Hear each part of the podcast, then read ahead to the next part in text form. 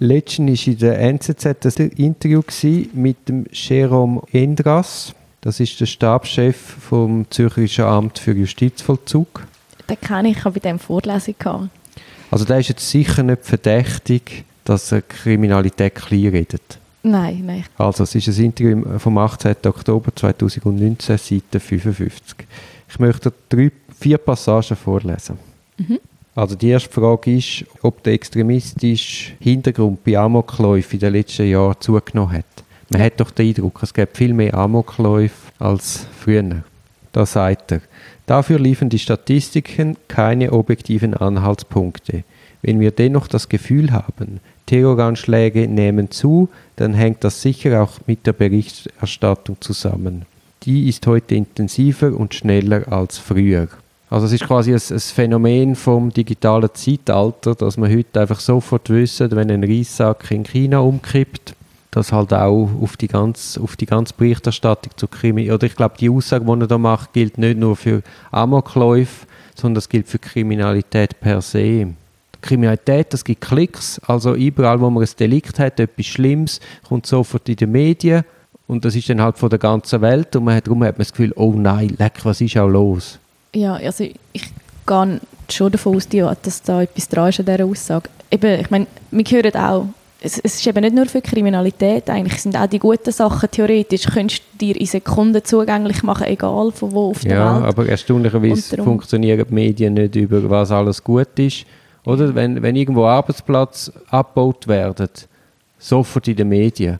Aber Arbeitsplätze, die entstehen, liest ich ja nie. Ja gut, gell, das sind ja nicht nur die Medien, dass sie füttern da ein also, sie machen nur das, was die Leute auch lesen wollen. Ich meine, das ist so, ich finde, das ist das typische Unfall auf der Autobahn ähm, Phänomen, wo nachher die Gegenspur in die andere Richtung Stau hat, weil alle müssen schauen. Also die schlechten Sachen interessieren halt einfach. Ja, aber die Sensationsgier und führt dann dazu, dass man dann auf einmal das Gefühl hat, wir leben die unsicheren Zeiten. Das ist nämlich die, die nächste Frage. Also dann wird mit der Aussage konfrontiert, dass noch nie so wenig Gewalttaten gegeben wie heute. Und dann sagt er, diese These von Steven Pinker ist in meinen Augen gut untermauert. Gleichzeitig hat auch die Gewalttoleranz massiv abgenommen. Stellen Sie sich vor, vor 20 Jahren war Vergewaltigung in der Ehe noch straffrei. Das kann man sich heute nicht mehr vorstellen. Also wir leben nicht nur in der sichersten Zeit ever, sondern man hat auch noch ganz ein anderes Sensorium für Delikt. Also vieles, was man früher nicht einmal als Delikt angeschaut hat, ist ja heute noch dazugekommen. Also rein logisch müsste, müsste man mehr Kriminalität also haben, müssen, weil mehr strafbar ist, ja. Ja, genau. Und ist gleich nicht. Es ja. ist deutlich nicht.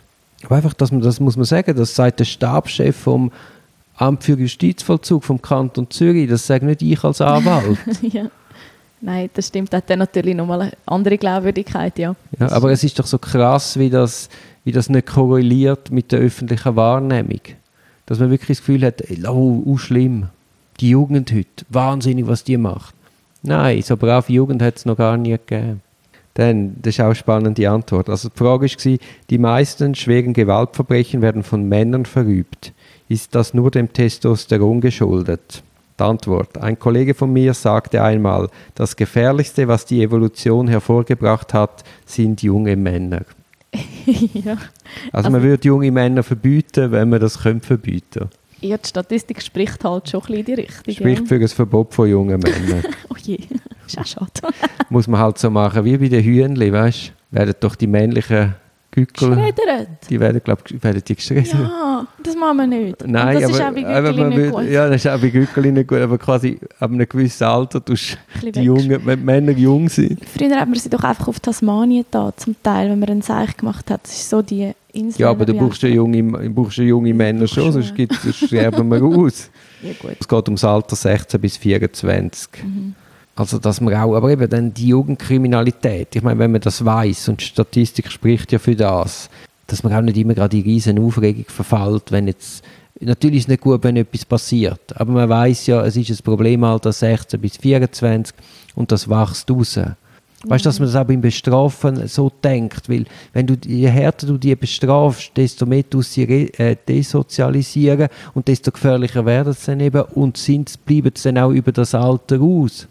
Also du musst schauen, dass zwischen 16 und 24 nicht ein allzu grosses Seich machen, aber dass nachher mit 6, 27, wenn es wieder normal tickt, Also das hängt nämlich zusammen mit dem Umbau vom Hirn in der Pubertät, dass wenn es wieder normal tickt, dass dann eben auch in der Gesellschaft kannst integrieren Dass dann noch eine Chance haben. Genau. Ähm, ich möchte eigentlich gar nicht groß auf das Thema eingehen, aber es erinnert mich jetzt halt gleich einfach an die Berichterstattung von gestern über den Fall Carlos. Das ist nämlich schon auch recht krass und das ist halt schon auch genau die Alterszeit, wo man dann etwas hat, das funktioniert, um einen Jugendlichen auf eine Bahn zu bringen und dann halt überreagiert aufgrund von auch einem öffentlichen Diskurs ich möchte wie gar nicht große Meinung zu dem Ganzen sagen, aber es ist so ein Beispiel für die ganze Problematik da. Mhm, mhm. Eben, und der, ich weiß nicht, wie alt er heute ist. Wie alt ist er heute? Mm, er ist, glaube ich, zwei, drei Jahre jünger als ich. Also der ist noch nicht ganz aus dieser Phase aus dem Fall. Ja, und der hat wahrscheinlich in seinem Leben, weiß auch nicht, drei, vier Jahre im Gefängnis verbracht. Also dass er dann nicht mehr kannst, als funktionierendes Glied von der Gesellschaft integrieren Nein, das ist schwierig. Liegt also. auf der Hand. Aber eben die Frage ist, hättest du ihn können integrieren wenn Nein, das wissen wir nicht. Ja, wir werden es nie wissen. Ja, ja. Darum ist aber es passt wirklich Aber es ist sicher kein Ruhmensblatt von der Justiz. Mm Und da ist vor allem tragisch, dass eigentlich gut funktioniert hat und noch ein politischer Trick aufgesetzt wird. Das ist eben richtig fies, weil es hat vielleicht, eben, vielleicht hätte er die Chance gepackt und es hätte mm. können weiter funktionieren. Wir wissen es nicht. Dann zur letzten Frage, die ich noch schnell lesen möchte. Frage ist, seit Jahrhunderten debattieren Philosophen darüber, ob der Mensch von Natur aus gut oder schlecht ist. Was denken Sie? Die Antwort, ich spreche lieber von Dispositionen. Wir alle befinden uns in einem Kontinuum zwischen prosozialem und antisozialem Verhalten. Wenn die Gesellschaft gut funktioniert, werden sich die meisten Menschen prosozial verhalten. Es gibt aber eine kleine Gruppe, die sich immer antisozial verhält. Bei ihnen dürfte eine genetische Disposition vorliegen, die ihr Verhalten stark lenkt. Das ist ja genau das, was ich eben auch sage. Die meisten Menschen sind einfach die Umstände, der Moment, äh, eine unglaublich dumme Sekunde, wo, wo unglaubliche Auswirkungen hat dann fürs, ne-, fürs weitere Leben von denen selber und von einem allfälligen Opfer. Aber das, ist, das sind meistens nicht einfach schlechte Menschen, sondern es sind halt Alkohol, vielleicht Betäubungsmittel, falsches Wort, wo aus dem Ruder läuft. Und es gibt ganz wenige, wo wirklich muss sagen, die sind gefühlskalt, antisozial, die müsstest du wirklich wegsperren. Nein, das ist sicher so. Es sind meistens die Umstände. Und ich finde aber gleich, man muss das, manchmal wird das auch ein bisschen überbewertet, weil es gibt schon auch Leute, die in schrecklichen Umständen aufwachsen zum Beispiel und sich mega machen. Also es ist, Nein, das es soll nicht eine Entschuldigung sein für alles, aber es ist, also ich stimme dir eigentlich Nein, aber ich rede jetzt da nicht von Erziehung oder schlechte Jugend, sondern ich rede davon im Ausgang, mm, ja, Schle oder? schlechter Tag, Hunger, oder einfach so ein paar äh, Faktoren, die dann einfach im Moment aus dem Ruder laufen. Und wenn du dann kommst und sagst, ja, der geht jetzt sieben Jahre ins Gefängnis, dann wirst du nachher nicht mehr können integrieren mhm. Der Nutzen von der Strafe kostet dann Gesellschaft viel und das Risiko wird nicht minimiert. Ja, nein, das ist sicher so. Und das ist wirklich so ein bisschen das Tragische am Ganzen. Es kann eine, eine Sekunde mit einer falschen Entscheidung sein und eben fürs Leben des Täters der Horror und ja, fürs Leben für, für Opfer, Opfer will ich gar nicht anfangen. Das ist zum Teil noch viel schlimmer, aber einfach es ist, ja, es ist krass, wie die Umstände ja, wir haben auch einen Fall, wo jemand so ein bisschen im Teufelskreis gefangen war und wie einfach immer weiter. Es ist eine Abwärtsspirale und dann irgendwann hat es geklopft und das ist schon auch eigentlich heftig, weil ich glaube, man hätte das Problem irgendwie können lösen wenn man es angepackt hat und sicher nicht so. Und ja, das ist sicher einfach Umstände, wo, so, wo das zu dem geführt haben. Und die falsche Reaktion mhm. auf Sachen. Ja, eben, es ist ein Zusammenspiel halt eben auch, wie, wie du bist und wie deine Umstände sind. Und es ist halt nicht so einfach zu erklären. Ja, das ist eben auch noch spannend. Es ist dann die Frage, eben, was kann hier Erziehung an, ausrichten? Das ist dann gerade die Frage drauf. Es gibt eine berühmte Studie, zur Gen Gen-Umwelt-Interaktion. Sie hat gezeigt, dass bei Personen, die ungünstige Gene haben oder in der Kindheit traumatisiert werden, das Risiko massiv erhöht ist, gewalttätig zu werden. Mhm. Was, ich, was ich noch kurz möchte sagen, bei dem Vortress, wo, wo, wo es einmal Gutachter anwendet vom PPD, was Gefährlichkeit messen, mhm. die arbeiten genau so. Also die nehmen dann so Faktoren wie traumatisierte Kindheit etc., ungünstige Gene, das heißt äh, schon Eltern, die delinquiert haben. Die haben einen Katalog von ganz vielen kleinen Fragen, die sie dann beantworten. Also es ist jetzt mal eine Wertung von einem Menschen bei jeder Frage und dann gibt es quasi ein Total Und das ist dann was wahrscheinlichkeitsbasiert. Also man tut aufgrund von einer Wahrscheinlichkeitsanalyse, basierend auf ganz vielen kleinen Einzelfragen, dann entscheiden, lädt man jemanden raus, ja, nein. Und das ist eigentlich auch unglaublich gemein. Ja, eben gerade weil so viele Faktoren spielen, die du nicht hast können beeinflussen Wo du nicht kannst beeinflussen und wo einfach irgendein Psychiater wie abkreuzelt, abhökelt. Also ich finde ich find das auch unglaublich, dass man auf Wahrscheinlichkeitsprognosen Leute wegsperrt. Finde ich unglaublich heikel. Ist es sicher, ja.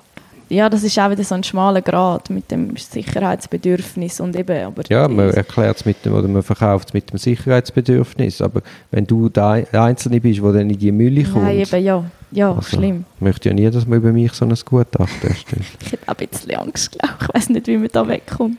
Also, und dann sagt er weiter, die Kombination dieser Faktoren ist also die Rezeptur für Gewaltdelikte. Genetische Verletzlichkeit und Trauma allein, also jeweils allein, hatten dagegen keinen großen Effekt auf das Verhalten. Aber wenn man dann beide Faktoren zusammen hat und vielleicht schon ein kleines Delikt gemacht hat, dann wird es schwierig, dass man in eine Hochrisikogruppe zugerechnet wird. Obwohl es vielleicht gar nicht bist, ja. Ja, obwohl es bist. Also ich habe ja auch Leute schon gesehen, die verwahrt worden sind, noch nach altem, also nach früherem Recht, wo ich auch mal sagen, es ist irgendwie vier, fünf so kleinere Bagatelldelikte und das hat dann zum Teil in der Hysterie nach dem Fall Howard gelangt, um etwas zu verwahren. Also das ist, äh, das habe ich heavy empfunden, wie, wie leichtfertig so etwas, also nicht leichtfertig, aber wie leicht so etwas dann auch möglich wird. Ja, das ist, das ist wie so vom einen ins andere Extrem reingeht und muss sich zuerst jetzt wieder einpegeln oder hat sich müssen einpegeln. Ja, es ist ja heute nicht eingepegelt. Nein, heute sperrst du äh, Leute weg nach Wahrscheinlichkeiten. Mir kommt es ein bisschen vor, wie um 1900 hat man Köpfe und Hirne ausgemessen und hat gedacht, da hat Text Kriminalität. ja. Und ich habe so ein Buch, oder? Da, da schaudert es da. Aber ich bin überzeugt, nächste, Gener also nächste 100 Jahre schaudert es einem über mit das, was dem. wir heute mit den Leuten machen. Auf der anderen Seite haben wir halt nichts anderes. Also ich, ich finde es auch nicht super, wie es läuft, weil ich glaube auch, es ist gefährlich, mit Prognosen stellen, jemandem so viel wegnehmen. Aber auf der anderen Seite, die machen das nach bestem Wissen und Gewissen. Es ist jetzt halt wie der Stand von der Wissenschaft. Wir können gar nicht groß anders gerade. Das ist doch nicht der Stand von der Wissenschaft. Es gibt heftige Kritik an diesem System. Und wir haben ja schon ein System mit, mit sagen wir, altdienten, erfahrenen forensischen Gutachtern, wo, wo auch ohne einen Fragekatalog aller Vorträge die Leute können anschauen können. Also es ist nicht so, dass wir nichts haben. Und ich kritisiere jetzt da vor allem das System Vorträge und der Glaube, dass das wissenschaftlich sei. Das ist einfach Wahrscheinlichkeitsrechnen auf einem, auf einem detaillierten Level. Aber da nein, das darfst nicht, da gibt es schon massiv Kritik. Sie wird nicht. einfach nicht gehört und die Justiz will sie nicht hören. Oder es gibt ein ganz einfaches System, das ist in Deutschland so. Jemand muss von zwei Gutachtern begutachtet werden, unabhängig voneinander. Wenn beide das Gleiche sagen, dann ist wahrscheinlich kein groß, dass sie Recht haben. Aber es ist einmal erstaunlich in Deutschland, wie massiv zwei Gutachter voneinander abweichen. Und gerade das zeigt eben, das ist keine exakte Wissenschaft. Und das lässt einem wirklich, das, das muss zur Vorsicht gemahnen. Nein, das sicher. Ich sage nur, es ist auch, also ich frage mich immer, die Leute kommen und kritisieren, aber wirklich eine Lösung, die richtig funktioniert, hat ja dann gleich. Aber wir haben ja heute nicht eine Lösung. Wir haben einfach, wir, wir sperren alle weg und lassen sie nicht mehr raus. Das ist doch nicht eine Lösung. Und dann gaukelt man den Leuten vor, ja, wir haben es im Griff, aber man hat es ja nur im Griff und hat keine Rückfälle mehr, weil man es nicht mehr rauslässt ich meine, also ja, jetzt, wir, müssen, wir reden wie nicht ganz vom Gleichen. Ich rede mhm. immer noch sehr einfach bei diesen Instrumenten, wo du Gefährlichkeit missest, überhaupt nicht bei der Folge vom Ganzen. Ja, ich, nein, ich bin gar kein Fan vom, vom Einsperren und vor allem vom, vom unbefristeten Einsperren. Horror. Aber ich sage nur, irgendwo haben wir da gewisse Messinstrumente. Sie sind so gut, wie sie sind oder so schlecht, wie sie sind. Ich glaube, da, die Leute, die nehmen ihren Job mega ernst, die machen das sicher gut und ich gehe nicht davon aus, dass jemand leichtsinnig da ein, ein Kreuzchen höher macht, einfach aufgrund von irgendeiner Sympathie. Ich, also Nein, aber es ist eben so, dass auch dort, wenn, wenn du jemanden reinsperrst, wegsperrst, dann erfahrt man ja nie, ist es ein Fehler oder nicht, sondern er ist ja weggesperrt. Das gilt wie nicht als Fehler. Die persönliche Freiheit gilt nicht mehr. Das Wegnehmen von einer persönlichen Freiheit, das wird zu wenig stark gewichtet. Wenn du aber einen hast, wo du rauslässt und der macht wieder etwas, dann, du, dann wird das als Fehler gewertet. Wir haben wie keine Fehlerkultur mehr. Es wird als Fehler gewertet und du wirst als Gutachter abgesagt und wahrscheinlich nicht mehr genommen. Und das stört mich. Das ist einseitig immer zu Lasten entgegen der Freiheit. Du getraust dich ja gar nicht mehr, etwas, jemanden rauszulassen, weil wenn jemanden rauslässt, sind die Konsequenzen für dich selber extrem. Ja gut, aber, Aber umgekehrt ist eben, sind die Extreme, ist das Risiko immer viel geringer und das führt dazu, dass man im Zweifel eben rein tut und nicht rauslässt. Und das müsste ja umgekehrt sein von der Grundüberlegung von der, vom Gesetz. Ich glaube, das ist jetzt wirklich mehr ein Problem der Juristen dann, weil da kommt nur eine Empfehlung, da kommt ein Gutachten, wo irgendetwas sagt, Nein, was aber- daraus gemacht ja. wird, ist nachher ist das Gericht. Also vielleicht auch muss man dort die Kommunikation zwischen diesen Behörden schaffen. Ich, es ist Ja, jetzt nein, ich finde es das ein bisschen ja- unfair, das alles auf das, auf das System, wo wir dort ja, mal, du hast einen. Gutachter, der selber immer kann sagen ja, ich bin ja nicht der, der entscheidet.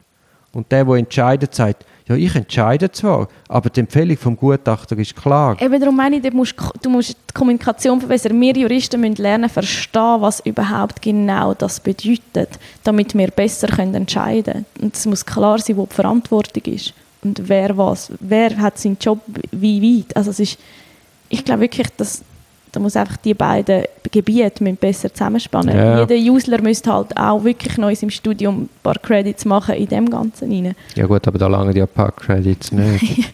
Natürlich nicht, aber ich sage nur einfach, es ist sehr schwierig, dass man da eine gemeinsame Basis, man versteht sich nicht, wie wird dann ein guter Entscheid kommen. Ja, aber es wäre schon viel dient, wenn man überhaupt einmal wie zum Beispiel der Anwaltschaft zugestehen, dass kann dabei sein bei so Evaluationsgesprächen. Ich meine, wir wissen, das ist eine Blackbox. Der, der Klient, der minder intelligente Klient, wird mit einem forensischen Gutachter er führt ein Gespräch, es, fehlt, es gibt keine Tonbandaufnahme, es gibt keine Aufnahme von dem Gespräch und am Schluss hast du 90 Seiten Gutachten, wo sagt, er hat dir die Welt erklärt, die Welt und den Mensch erklärt muss ich sagen, hey, wir sind 2019, dass so etwas noch möglich ist, ist mir unverständlich. Null Kontrolle. Zumindest müsste ein Video mitlaufen, wo du nachher kannst anschauen, was ist wirklich gesagt worden und ist die Schlussfolgerung von dem Gutachter vertretbar, allenfalls auch überhaupt einmal das, das Gespräch einem anderen Gutachter kannst vorspielen, wo man dann darüber diskutieren kann, führt das wirklich zwingend zu dem Schluss oder sind das reine einfach, einfache Kommunikationsfehler, die dann unglaubliche Auswirkungen können haben Wir kommen immer wieder zum gleichen Thema, nämlich, dass man all die Sachen einfach besser muss dokumentieren muss. Natürlich. Bei den Einvernahmen machen wir doch Videoaufnahmen, schauen wir, dass die Sachen wirklich nachvollziehbar sind. Ich glaube, das wäre sicher schon mal ein, ein vernünftiger Schritt, ja, dass eben mit Verständnis oder wenn man es kann kontrollieren kann, wächst eben auch das Verständnis fürs Ganze. Ja, und auch die Akzeptanz. Genau, ja, das Also es gibt ja Gutachter, die sind fantastisch, da erkenne ich meinen Klient und dann gibt es Gutachter, die einfach ein Blabla, abgehobenes Blabla sind und du, du fragst dich, hey, äh, reden wir da vom gleichen Mensch? Da fragt man- Ich weiß nicht, ob du ihn besser kennst oder den Gutachter. Ja, aber, nein, aber es ist schon etwas anderes, ob du in ein Strafverfahren mit jemandem gehst, irgendwie zwei Jahre, oder viel zusammen schaffst, viel zusammen redest, oder ob Ja, du einfach nein. mit zwei Gesprächen an drei Stunden einen durchschaust. Also komm. Aber ja, ja, ist klar, vielleicht hätten der Gutachter besser kennt als ich. Also ich weiß es ja nicht. Aber es wäre dann schon zu erwarten, dass man zumindest den Klient im Ansatz erkennt. ja, Aber eben, nein, wirklich störend ist, dass das keiner Kontrolle zugänglich ist. Ja, dort gehe ich sehr mit dir rein, ja. Das, da finden wir einander. Also, einen Nenner finden wir sicher auch, dass wir jetzt nämlich heimgehen. Sehr gut, sehr gut. Es musst du mal schauen, es ist Ja, sieben. eben, ich komme jetzt nämlich zu spät. Ah, nein, Abend. also, ciao.